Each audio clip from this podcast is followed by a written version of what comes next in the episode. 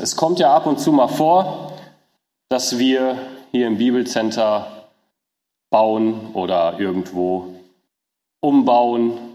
Vor ja, drei Jahren, ja, ziemlich genau drei Jahre, im Frühjahr 2018, haben wir in der Duisbergstraße das Gebäude von uns komplett umgebaut und erweitert. Bevor das aber so schön werden konnte, und das ist es jetzt, bevor das aber so schön werden konnte, wie es jetzt ist, musste erstmal die komplette obere Etage inklusive Dachstuhl abgetragen und entsorgt werden. Und letztens habe ich so durch mein Handy gescrollt, habe nochmal Bilder davon gesehen und da kam nochmal so die ein oder andere Erinnerung hoch. 135 Tonnen Bauschutt, 9 Tonnen Holz, musste alles abgetragen und entsorgt werden. Und dann wurde das in Holzständerbauweise, so wie Fertighäuser gebaut werden, wurde das oben erweitert. Und wer das schon mal gesehen hat und weiß, wie schnell sowas geht, das ist dann schon irgendwie ernüchternd. Wenn man dabei war, weiß, wie viel Arbeit darin gesteckt hat, einfach nur im Abriss und im Schutt entsorgen und dann kommt der Kran und zack, zack, in zwei Tagen steht das schon wieder alles. Es ist echt beeindruckend. Und in der Vorbereitung auf die Predigt habe ich mir Nehemia angeschaut. Und beim Lesen dachte ich so, boah, krass, das ist auch so ein richtiger Macher. Ja, er macht das zu seinem Projekt, wir haben es eben gelesen, er macht das zu seinem Projekt, die zerstörte Stadtmauer von Jerusalem wieder aufzubauen. Die Mauer, die lag in Schutt und Asche und war komplett zerstört. Und das wird wahrscheinlich ein bisschen mehr Schutt gewesen sein als bei unserem Umbau. Ja, ich habe jetzt keinen Vergleich, ich habe da keine Zahlen gefunden, aber so eine Stadtmauer, die ist ja jetzt nicht, ich sag mal, wie wir vielleicht hier oben oder vorne so eine, so eine kleine Gartenmauer mit so Steinen, die vielleicht so schön handlich sind, sondern die hatten vielleicht, ich weiß nicht, ob sie solche Maße hier hatten, ähm, das war auf jeden Fall schon was, was richtig Massives. Ne? Und ich denke, das macht auch Sinn, wenn man so eine Stadtmauer sehr massiv baut. Sonst macht das nämlich gar keinen Sinn. Und wer mal in Israel vor der Westmauer gestanden hat, der kann sich vielleicht vorstellen, was das für ein Projekt ist, sowas aufzubauen. Und so habe ich die Predigt überschrieben mit dem Thema vom Schutt zur Mauer ja, vom Schutt zur Mauer. Ich fasse nochmal den geschichtlichen Hintergrund kurz zusammen. Im Jahr 586 vor Christus wurde Jerusalem und seine Stadtmauer komplett zerstört. Und zwar unter Nebukadnezar, dem König von Babel. Wir können das in 2. Könige 25 lesen. Könnt ihr mal mit aufschlagen. 2. Könige 25 ab Vers 8. Und wir lesen hier vorher, wie Zedekia, der letzte König von Juda, wie er entmachtet und besiegt wird. Und dann ab Vers 8 können wir lesen, was mit der Stadt Jerusalem passiert. 2. Könige 25 ab Vers 8. Und am siebten Tag des fünften Monats, das ist das neunzehnte Jahr Nebukadnezars, des Königs von Babel, kam Nebuzaradan, der Oberste der Leibwache, der Diener des Königs von Babel, nach Jerusalem. Und er verbrannte das Haus des Herrn und das Haus des Königs und alle Häuser von Jerusalem. Ja, alle großen Häuser verbrannte er mit Feuer. Und das ganze Heer der Chaldäer, das bei dem Obersten der Leibwache war, riss die Mauern von Jerusalem ringsum nieder. Also die Stadt, die brannte, die Häuser, die brannten und die Mauer liegt in Trümmern. Im Buch Esra lesen wir zwar dann, dass der Tempel wieder aufgebaut wird und dass er fertiggestellt wird und auch eingeweiht wird, Das war zeitlich so 516 vor Christus, also 586 bis 516 sind ungefähr 70 Jahre nach der Zerstörung. Die Mauer um die Stadt Jerusalem war allerdings immer noch zerstört und jeder konnte rein und raus, so wie er wollte. Und dann im Jahr 445 vor Christus erfährt Nehemia vom Zustand in Jerusalem und dass diese Mauer immer noch keine Mauer ist, sondern ein einziger Trümmerhaufen. Ja, Im Jahr 445 ist Gut, rechnen kann ich auch nicht so gut, aber das sind von der Zerstörung an 140 Jahre. Ja, 140 Jahre nach der Zerstörung lag die Mauer immer noch da. Und was ist passiert? Nichts. Und wir, also gehe mal von mir aus, wir beschweren uns schon, wenn so eine Baustelle auf der Autobahn oder so, wenn die mal ein bisschen länger dauert als ein paar Monate. Ja, da bin ich ganz froh, dass ich nicht damals gelebt habe. Als Nehemiah davon erfahren hat, wie es in Jerusalem aussieht, tat er was? Ja, schaut noch mal mit rein, Nehemiah 1, Nehemiah 1, der Vers 4. Und es geschah, als ich diese Worte hörte, da setzte ich mich hin und weinte und trug Leid etliche Tage lang. Ja, Nehemiah setzte sich hin, er weinte und er betete. Er konnte es wahrscheinlich kaum glauben, dass die Mauer immer noch mehr Schutt wie Mauer war und das nach 140 Jahren. Und für die meisten Bewohner von Jerusalem lag also direkt vor ihrer Haustür der Bauschutt aus längst vergangenen Zeiten. Und so komme ich auch zu meinem ersten Punkt, Zeitreise, Schuttdeponie. Ja, erstens Zeitreise, Schuttdeponie. Die Bewohner von Jerusalem, sie standen vor Trümmerhaufen, für die sie persönlich gar nichts konnten. Vielleicht haben sie auch gar nicht viel darüber nachgedacht, wo der Schutt eigentlich herkommt. Und vielleicht wollten sie auch gar nicht erst anfangen, daran herumzugraben, denn wenn man anfängt, an solchen Schutthaufen rumzugraben, dann kommen Dinge zum Vorschein, die mehr als 100 Jahre zurückliegen. Ja, und deshalb vielleicht mal besser die Finger davon lassen. Ne? Trotzdem macht ihnen dieser Schutt der Vergangenheit sehr zu schaffen. Nehemiah wusste warum und auch woher diese Trümmer kamen. Wir haben eben gehört, was er getan hat, als er davon erfuhr. Er weinte und betete. Und was hat er gebetet? Wenn wir weiterlesen in Kapitel 1, die Verse 6 und 7. Lass doch deine Ohren aufmerken und deine Augen offen sein, dass du auf das Gebet deines Knechtes hörst dass ich nun vor dir bete Tag und Nacht für die Kinder Israels, deine Knechte, und mit dem ich die Sünde der Kinder Israels bekenne, die wir an dir begangen haben. Auch ich und das Haus meines Vaters haben gesündigt. Wir haben sehr verwerflich gegen dich gehandelt, dass wir die Gebote, die Satzungen und Rechtsbestimmungen nicht befolgt haben, die du deinem Knecht Mose geboten hast.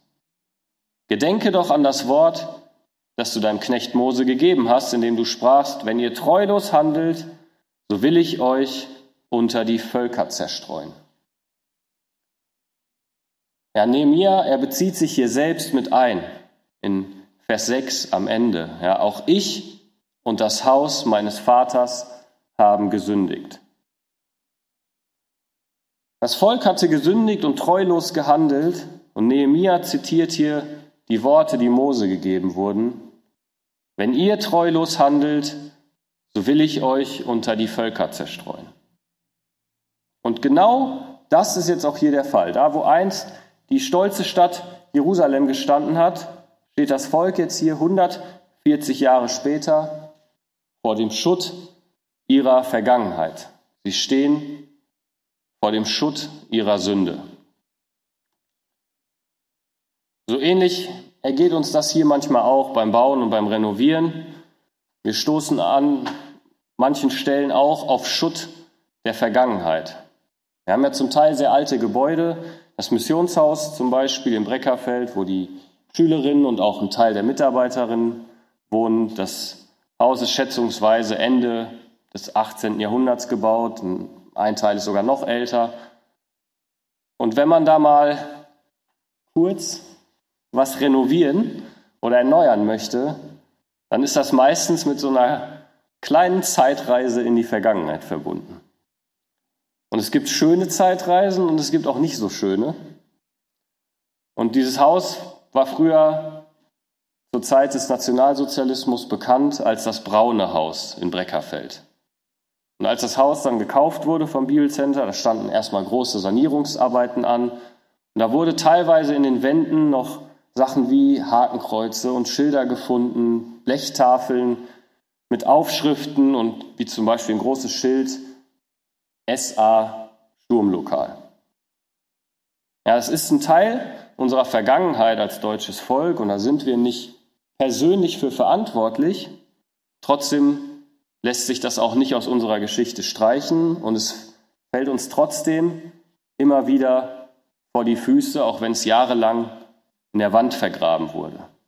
Ja, auch ganz praktisch erleben wir das manchmal, wenn wir da renovieren. Wir finden Bauschutt, der damals mit verbaut wurde und das sind manchmal echt spannende Dinge. Der ein oder andere Schüler kann da auch ein Lied von singen. Und diese Zeitreise ist interessant und trotzdem müssen wir uns mit dem Schutt von damals heute auseinandersetzen. Als erstes müssen wir aber erkennen, dass auch Handlungsbedarf besteht. Klar, bei so Baustellen ist das ganz einfach. Man, man guckt dahin, man sieht, das und das ist zu tun, das und das ist kaputt, ich brauche das und das Material, um das zu erneuern. Aber wie sieht das bei mir aus? Wie sieht das bei euch aus? Sehen wir unsere eigenen Schuttdeponien in unserem Leben? Und wenn wir sie sehen, ist es viel wichtiger, dass wir auch erkennen, dass es auch Deponien aus Schutt sind. Diese Deponien in unserem Leben, die haben die unterschiedlichsten Größen und Bezeichnungen. Ja, bei dem einen gibt es vielleicht hier so eine riesige Deponie, da wird Hochmut gelagert, vielleicht zwischendrin noch so ein paar andere Häufchen so drumherum, hier ein bisschen Geiz, da ein bisschen Betrug bei anderen ist vielleicht hier so ein ganz großer Haufen Neid und hier so ein bisschen Bosheit und da haben wir noch so ein bisschen Lästerung angehäuft. Ja, jeder weiß selber am besten, wo welche Schutthaufen in unserem Leben vorhanden sind. Und wo die herkommen, das wissen wir auch. Und wir können es nachlesen in Markus Kapitel 7. Da steht genau beschrieben, wo diese Schutthaufen in unserem Leben herkommen. Markus 7, Vers 21.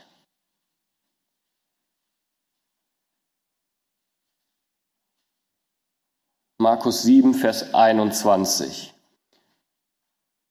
Denn von innen, aus dem Herzen des Menschen, kommen die bösen Gedanken hervor. Ehebruch, Unzucht, Mord, Diebstahl, Geiz, Bosheit, Betrug, Zügellosigkeit, Neid, Lästerung, Hochmut, Unvernunft. All dieses Böse kommt von innen heraus und verunreinigt den Menschen.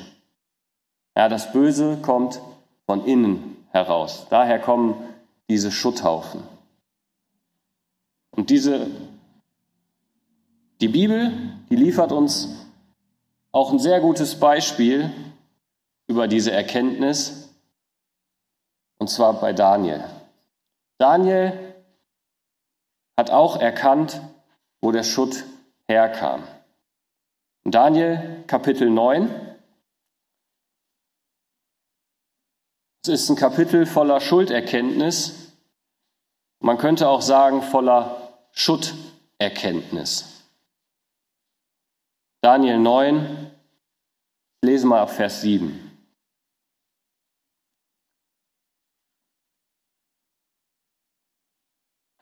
Du Herr bist im Recht, uns aber treibt es heute die Schamröte ins Gesicht, weil es jetzt zutage liegt, den Männern von Juda und den Bürgern von Jerusalem und dem ganzen Israel, seien sie nah oder fern, in allen Ländern, wohin du sie vertrieben hast, wegen ihrer Untreue, die sie gegen dich verübt haben.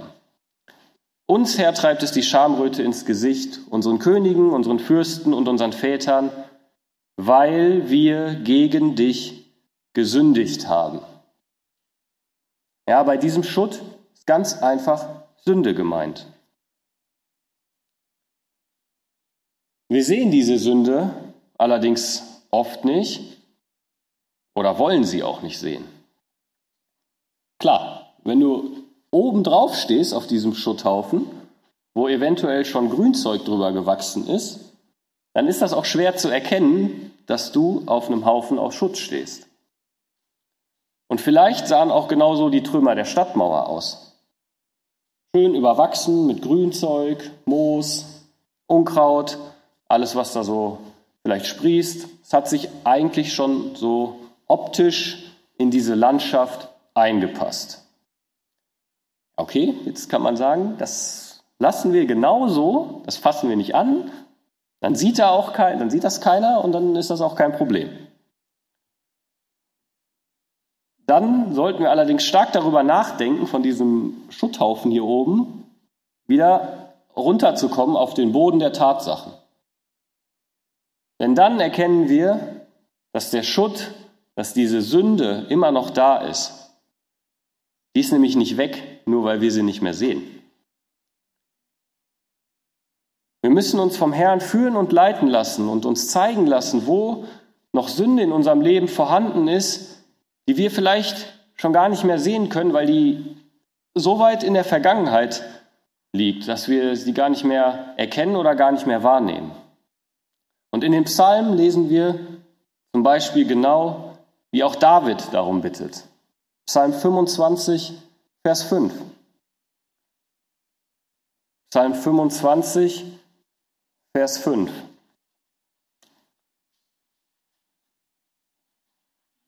Hier beschreibt, hier wird beschrieben, ja, wie David darum bittet, vom Herrn geführt und geleitet zu werden. Psalm 25, Vers 5.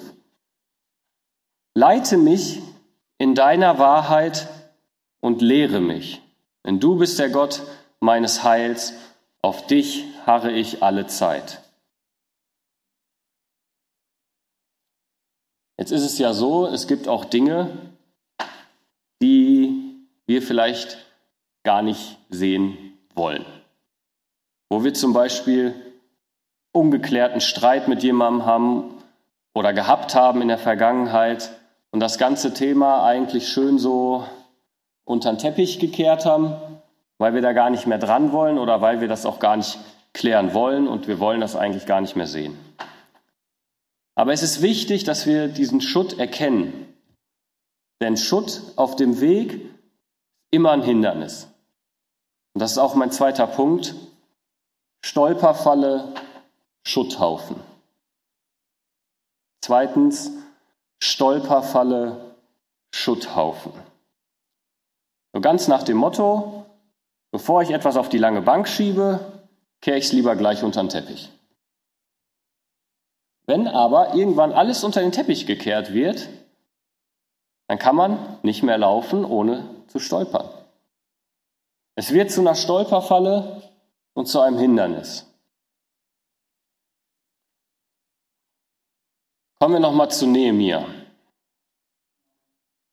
Nehemia war jüdischer Abstammung und ja, es wird beschrieben, erzählt sich auch zu den Kindern Israels, wie wir auch vorhin gelesen haben, in Nehemia 1, Vers 6. Ja, ab Vers 5 wird das Gebet von Nehemia beschrieben und in Vers 6 lesen wir dann, dass er sich mit der Sünde oder dass er sich damit identifiziert, mit dem ich die Sünde der Kinder Israels bekenne, die wir an dir begangen haben. Er erzählt sich selbst auch zu den Kindern Israels. Nehemia hatte einen wichtigen und damals auch sehr verantwortungsvollen Job. Er diente am Hof des Perserkönigs Arthasasta als Mundschenk.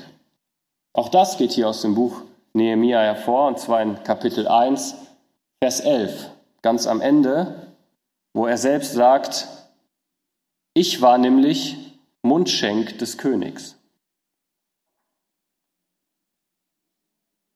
Mundschenk zu sein war damals nicht einfach nur ein Job. Es war ein großes Vorrecht und ein wirklich großer Vertrauensbeweis, ja, dem König den Becher anreichen zu dürfen.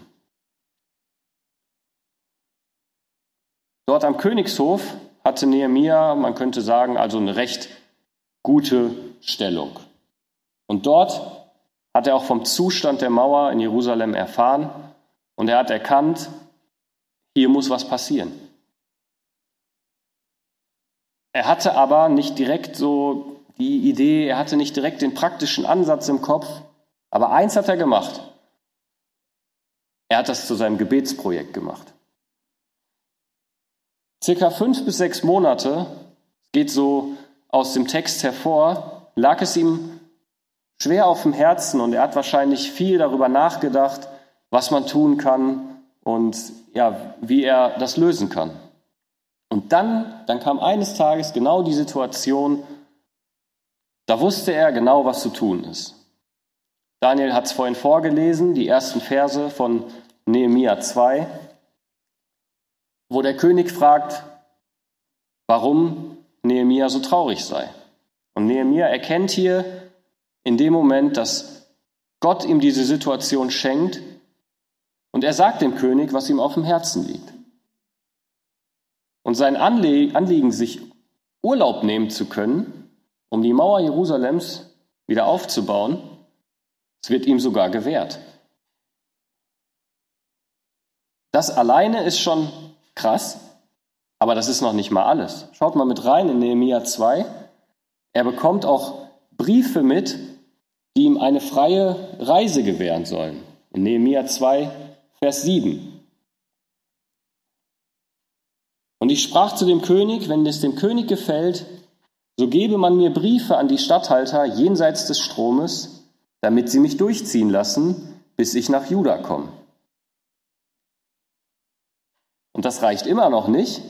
Er kriegt obendrauf sogar noch so einen, ja, ich sag mal, unlimitierten Einkaufsgutschein für das Bauhaus des Königs. Ne, Wenn es gut werden muss, braucht man auch Material. Vers 8.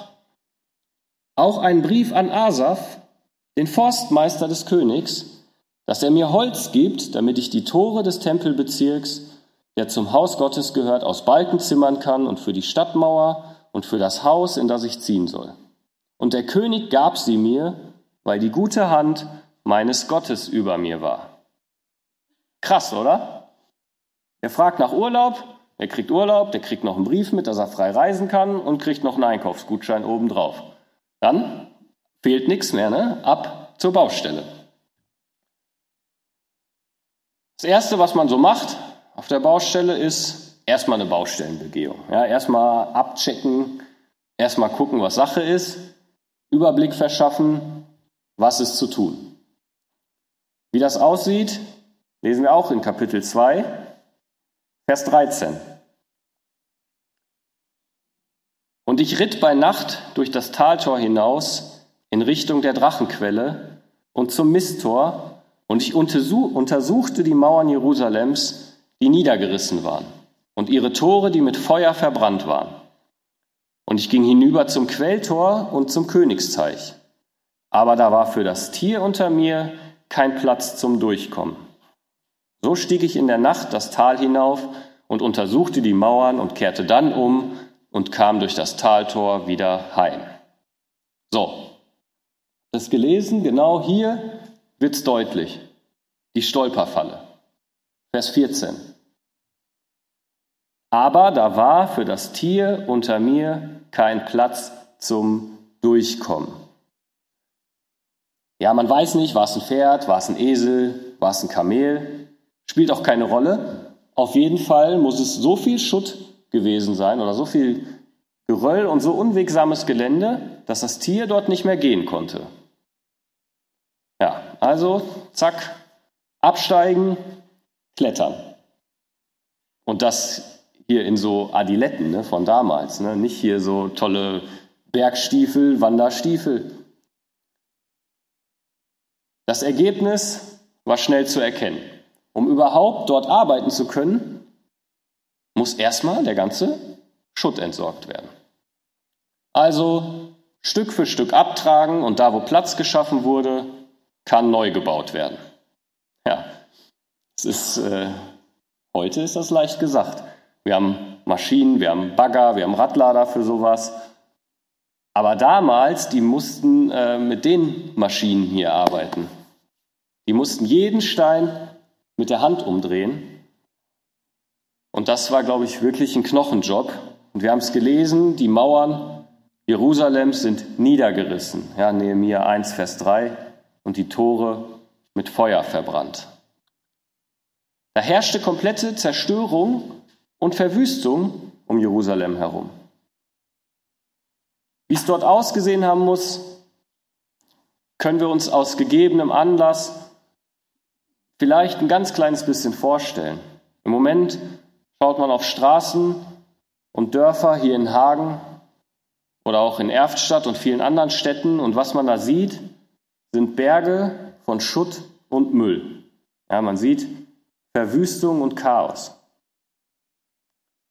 Das ist aber nur ein kleiner Teil. Wenn man nach Jerusalem geht oder nochmal nach Jerusalem schaut, da ist das nochmal eine ganz andere Nummer. Man müsste heute circa 20 Meter tief Erde, Geröll und Schutt abtragen, um auf die Straßen von damals zu gelangen. Es sind alles Übrigbleibsel von dem 17 Mal zerstörten Jerusalem in den letzten ja, mehr als 2000 Jahren. Und wer von euch war schon mal in Jerusalem? Ja, doch, so ein paar sind es schon. Für die anderen heißt es, ihr müsst unbedingt mal dahin, wenn man mal wieder darf.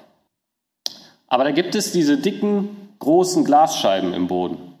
Ja, die, die schon mal da waren, die wissen, was ich meine. Zum Beispiel an der Westmauer, auch noch an anderen Stellen, man runtergucken kann auf ja, Teile von der alten Mauer. Wie tief genau das ist, ich weiß es nicht, aber es sind auf jeden Fall ein paar Meter. Und da bekommt man mal so eine kleine Vorstellung davon. Okay, bei Nehemia waren das jetzt wahrscheinlich noch keine 20 Meter, aber trotzdem mehr als genug, glaube ich. Mit niedergerissenen Mauern hat man auch ein ganz großes Problem. Und zwar die Verteidigung vor Feinden ist eigentlich nicht möglich. Eigentlich kann da jeder rein und jeder raus, so wie er Lust hat. Und das ist auch die beste Chance für den Feind. Wir gehen nochmal in Nehemia 4. Da sehen wir nämlich genau das. Nehemia 4, ab Vers 4.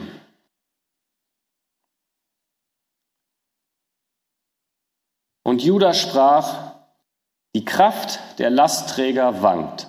Und es gibt so viel Schutt, wir können nicht mehr an der Mauer bauen. Unsere Widersacher aber sprachen, die sollen es nicht wissen noch sehen, bis wir mitten unter sie kommen und sie erschlagen und dem Werk ein Ende machen. Die Arbeiter waren einfach kraftlos und müde vom Aufräumen, vom Wegräumen, vom Schutzschleppen. Und wie sowas an den Kräften zehrt, haben die ein oder anderen vergangenen Montag erfahren. Daniel hat es eben erwähnt, dass die Schüler und einige Mitarbeiter mitgeholfen haben, in Hagen die Synagoge von dem ganzen Schutt und dem ganzen von Schlamm vollgesogenen Müll und Möbel zu befreien. Und dass das ein Knochenjob ist, Das haben die ein oder anderen gemerkt, als sie abends dann ins Bett gefallen sind. Genau diese Müdigkeit und Kraftlosigkeit will der Feind ausnutzen und dem Bau der Stadtmauer ein Ende machen. Und wie? Ganz einfach, wir haben es gelesen, bis sie, sie sollen es nicht wissen, bis sie unter sie kommen und sie erschlagen und dem Werk ein Ende machen. Ja, sie wollen die Arbeiter erschlagen. Der vorhandene Schutt bremst also den eigentlichen Bau der Mauer extrem aus. Somit wird der Schutt zu einem Hindernis und zu einer Stolperfalle für den Bau der Stadtmauer. Trotzdem ist der einzige Weg, um wieder eine neue, schützende Mauer aufzubauen, die Entsorgung und Bereinigung von sämtlichem Schutt. Am Anfang habe ich ja nochmal den Umbau an dem Haus in der Duisbergstraße angesprochen. Jetzt stellt euch mal vor, wir hätten den Schutt einfach dagelassen. Wenn ich schon dran denke, muss ich leicht schmunzeln, weil das einfach unvorstellbar ist. Es wäre gar nicht möglich gewesen. Mit dem ganzen Bauschutt, dem alten Dachstuhl, man hätte sich überhaupt nicht mehr bewegen können auf der Baustelle. Und da mittendrin irgendwas Neues aufzubauen, hätte man gar nicht dran denken brauchen. Das ganze Ding wäre einfach gescheitert an Bergen von Müll, Schutt, Holz. Und es wäre eine riesige Stolperfalle geworden und hätte den Neuaufbau komplett blockiert. Wie ist das bei uns? Wie ist das bei dir und bei mir? Gibt es da nicht auch immer wieder solche Falten im Teppich, weil wir immer mal wieder hier und da versuchen, unseren Sündenschutt darunter zu fegen? Also ich kann von mir sagen, dass ich den Besen oder dass ich allgemein Besen nicht so gerne benutze.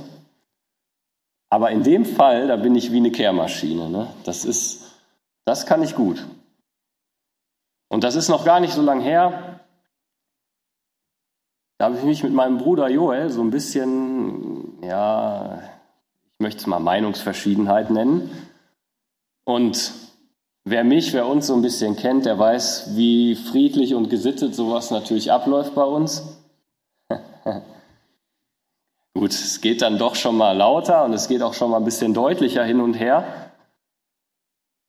Und irgendwann war alles gesagt. Wir sind so auseinandergegangen, jeder mit seiner Meinung. Aber die, die Stimmung, die, diese Beziehung, die zwischen uns war, die war nicht so wie vorher. Die war anders als sonst. Und wir wussten das beide und haben das beide gemerkt. Und ich wusste auch, dass ich Sachen gesagt habe, die einfach nicht korrekt waren. Aber jetzt den ersten Schritt aufeinander zuzumachen, war für mich keine Option. Da hat mich nämlich so eine andere riesige Teppichfalte dran gehindert, nämlich mein Ego. Und aus Tagen wurden dann mehrere Tage. Und das mit dem unter den Teppich fegen, das wurde immer schwieriger, weil der Teppichfalte immer größer wurde. Und es hat einfach nicht mehr funktioniert. Und jeden Tag aufs Neue bin ich über diese Teppichfalte gestolpert und das, das hat mich echt runtergezogen und ich hatte in meinem Kopf überhaupt nicht mehr frei so richtig für andere Sachen. Kennt ihr sowas auch? Bestimmt nicht, ne? Aber wenn euch Schuld und Sünde immer wieder ins Stolpern bringen, ja, vielleicht wie bei mir in Form von Streit, der euch, der euch wirklich lähmt und ja, ausbremst. Vielleicht sind das auch Nachbarn oder Geschwister aus der Gemeinde, wo ihr euch gegenseitig vielleicht schon nicht mehr in die Augen sehen könnt, ohne euch aufzuregen oder einen Hals zu kriegen oder böse Gedanken zu bekommen weil vielleicht ein Streit oder eine Meinungsverschiedenheit da ist oder in der Vergangenheit liegt, der nicht geklärt wurde. Es kann einen wirklich runterziehen und kann einen wirklich schwer belasten. Gut, bei mir und meinem Bruder waren es jetzt nicht Monate oder Jahre, aber auch wir, wir mussten diesen Teppich anheben, mussten den Schutt aus dem Weg räumen. Wir haben das dann geklärt, Wer jetzt auf wen zugegangen ist, ist auch egal. Aber als es geklärt war, das war so ein schönes und so ein befreiendes Gefühl, wieder auf diesem Teppich zu landen, auf dem man laufen kann, ohne zu stolpern. Auch David ging das so. Und er beschreibt das in Psalm 38. Psalm 38, ein Psalm, in dem David Buße tut und wo er dem Herrn sein ganzes Herz ausschüttet. Psalm 38, Vers 5. Psalm 38, Vers 5. Denn meine Verschuldungen gehen über mein Haupt, wie eine schwere Last sind sie für mich, sind sie zu schwer für mich. Er beschreibt seine Schuld hier als schwere Last. Und so geht es uns doch auch. Unsere Schuld lähmt uns und sie wird uns zur Last.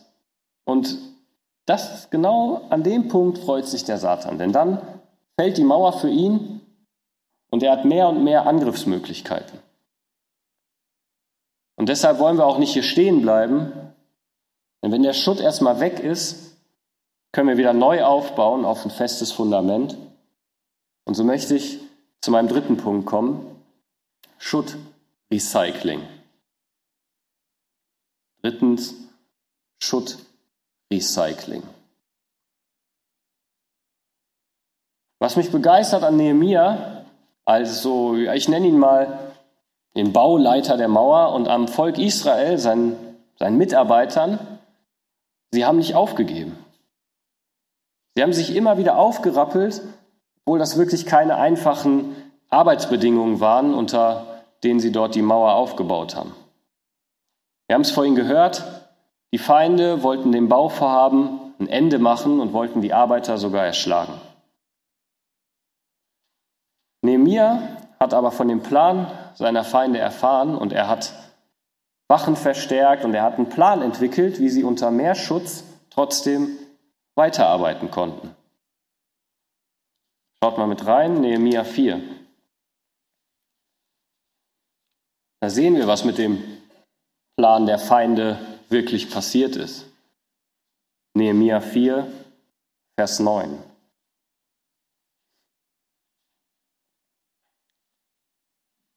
Und es geschah, als unsere Feinde hörten, dass es uns bekannt geworden war, und dass Gott ihren Rat zunichte gemacht hatte, da kehrten wir alle wieder zur Mauer zurück, jeder an seine Arbeit. Gott hat ihren Rat zunichte gemacht, so steht's hier. Und so konnte jeder zurück an seine Arbeit gehen.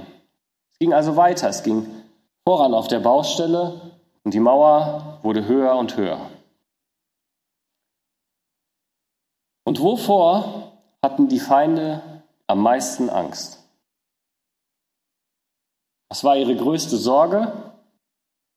Wir lesen das in Kapitel 3. Nehemiah 3 wird beschrieben, was ihre größte Angst und ihre größte Sorge waren. Waren das vielleicht die Menschen? Waren das die Arbeiter? Waren das Nehemiah? Nehemiah 3 ab Vers 33. Und es geschah, als Sanballat hörte, dass wir die Mauer bauten, da wurde er zornig und ärgerte sich sehr und spottete über die Juden. Und er sprach vor seinen Brüdern und den Kriegsleuten von Samaria, was machen die ohnmächtigen Juden? Soll man sie gewähren lassen? Werden sie ein Opfer darbringen? Werden sie es eines Tages vollenden? Werden sie die Steine aus den Schutthaufen wiederbeleben, da sie doch verbrannt sind? Sie hatten Angst davor, dass der Bau der Mauer wirklich vollendet wird. Sie hatten Angst, dass aus den Bergen von Schutt wirklich eine neue Mauer entsteht. Ja, werden sie die Steine aus den Schutthaufen wiederbeleben, da sie doch verbrannt sind? Die Feinde sehen nichts als verbrannten Schutt. Aber Nehemia und sein Team, die betreiben hier Recycling der Extraklasse. Recycling bedeutet etwas wieder neu aufbereiten, für denselben oder für einen anderen Zweck. Oder kurz gesagt, aus Abfall wieder etwas Neues, Brauchbares herzustellen. Heutzutage ist das nichts Besonderes mehr. Es gibt heute riesige Maschinen, sogenannte Brecher- und Siebanlagen. Damit wird Bauschutt geschreddert. Anschließend wird er gesiebt und das Material kann neu verwendet werden und man kann damit wieder einen festen Untergrund herstellen als Fundament oder als Unterbau für eine Straße. Ich habe da schon so die ein oder andere Doku drüber gesehen. Das ist mega interessant, was da heutzutage alles möglich ist und was die auch für riesige Maschinen haben, aber egal. Zurück zum Thema. Wie sieht das mit unserem Leben aus? Kann aus meinem Leben überhaupt noch was recycelt werden? Kann da überhaupt noch was Gutes Brauchbares hervorkommen bei den riesigen Bergen von Schutt, bei der Anhäufung von Sünde? Wir wissen genau, dass wenn wir unsere Sünden bekennen und um Vergebung bitten, dass sie auch vergeben sind. Jesus ist für jede einzelne von diesen Sünden gestorben und wir erinnern uns daran, zum Beispiel beim, Abendmahl und Trotzdem ist das für mich immer wieder aufs Neue so unvorstellbar. Das Blut Jesu reicht aus für, für jeden einzelnen Menschen auf dieser Erde. Trotz diesem Wissen fällt uns das oft schwer, Dinge hinter uns zu lassen. Es gibt Wunden, die immer wieder neu aufreißen, die vielleicht weit in der Vergangenheit entstanden sind. Wir fragen uns dann manchmal, können diese Wunden überhaupt heilen? Und wenn ja, wie? Wie geht das? Kann unter den Bergen von Schutt wirklich etwas Neues entstehen? Unter diesen Bergen, die uns so belasten? Auch David hat sich diese Frage gestellt und auch ihn hat seine Schuld sehr belastet. In Psalm 51, die mal mit aufschlagen, Psalm 51,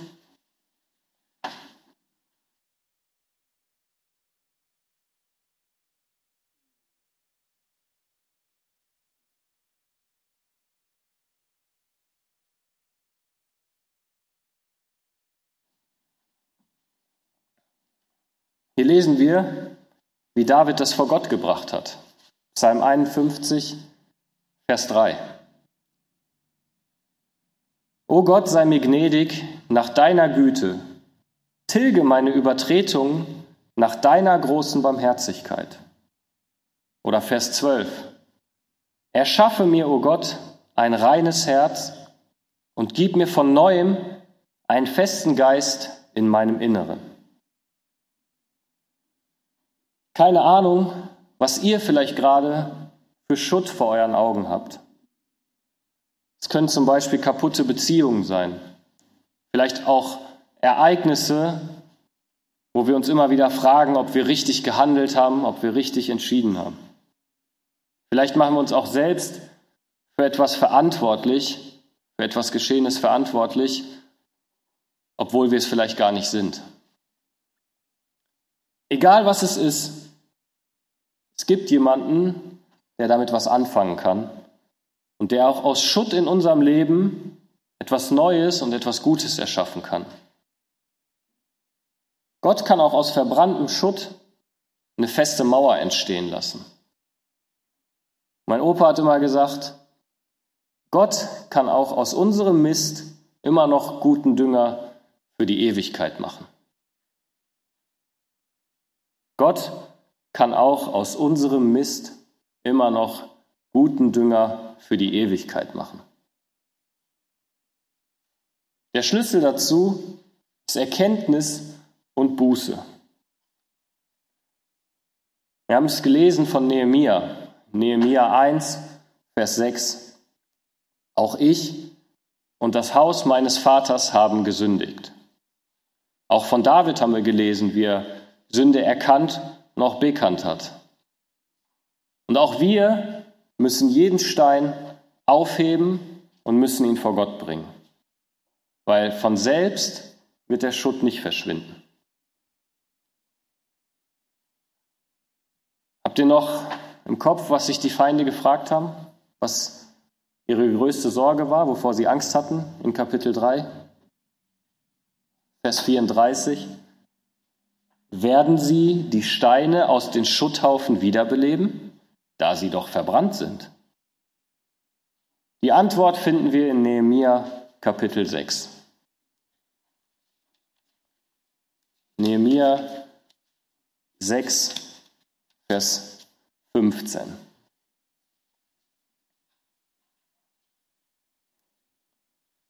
Und die Mauer wurde fertig am 25. Tag des Monats Elul in 52 Tagen. Und es geschah, als alle unsere Feinde dies hörten und alle Heiden rings um uns her dies sahen, da entfiel ihnen aller Mut, denn sie erkannten, dass dieses Werk von unserem Gott getan worden war. In 52 Tagen. Ich habe das, ich das, ja, man liest das so, aber in 52 Tagen haben die den Schutt entsorgt und haben eine neue Mauer aufgebaut. Das ist schon eine Leistung. Aber wie steht es hier in Vers 16 am Ende? Gott kann. Sie erkannten, dass dieses Werk von unserem Gott getan worden war. Gott schenkt Vergebung und er heilt die Wunden und das macht uns Mut. Auch die Glaubenshelden in der Bibel, die uns heute noch Vorbilder sind, auch die hatten Schutt und Sündenberge in ihrem Leben angehäuft. Gott hat aus ihrem Leben etwas Gutes gemacht und er hat sie zu treuen und nützlichen Dienern ausgebildet. Glaube ich, glaubst auch du, dass unsere Berge von Schutt recycelt werden können, dass daraus sogar etwas Gutes und Neues entstehen kann? Wir haben uns heute Morgen angeschaut, wie das gelingen kann.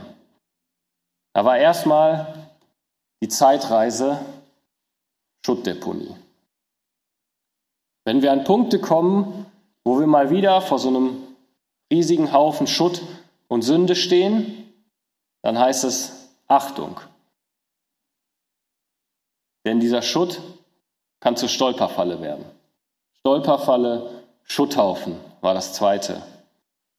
Wir müssen erkennen, dass dieser Schutt zur Stolperfalle wird. Und wenn wir das erkannt haben, dann ist es Zeit für das richtige Schuttrecycling. Das dritte war Schuttrecycling. Wenn wir unsere Schuld vor Gott bringen und Buße tun, dann kann er aus Schutt sogar Segen hervorbringen. Und das wünsche ich dir und mir in dieser neuen Woche, aber auch in der Zukunft, dass wir unsere Schuttdeponien erkennen und dass wir sie nicht zur Stolperfalle werden lassen, sondern dass wir damit zur richtigen Recyclingadresse gehen, damit Gott daraus guten Dünger machen kann und dass wir gute und nützliche Diener für sein Werk sein können. Amen. Vielen Dank fürs Zuschauen. Wir hoffen, der Vortrag hat euch gefallen. Dann könnt ihr gerne einen Daumen hoch dalassen, so haben auch wir ein Feedback von euch. Diese Arbeit wird durch Spenden finanziert. Wenn ihr uns unterstützen oder einfach mehr über das Bibelcenter erfahren wollt, schaut hier unten in die Videobeschreibung. Dort kommt ihr über einen Link direkt auf unsere Internetseite. Für weitere Videos und Vorträge schaut euch gerne auf unserem Kanal um. Und damit ihr keine neuen Videos verpasst, einfach auf Abonnieren klicken. Also bis zum nächsten Mal hier oder am besten live bei einer unserer nächsten Veranstaltungen in Deutschland oder der Schweiz. Bis dahin wünschen wir als ganzes Team Gottes Segen.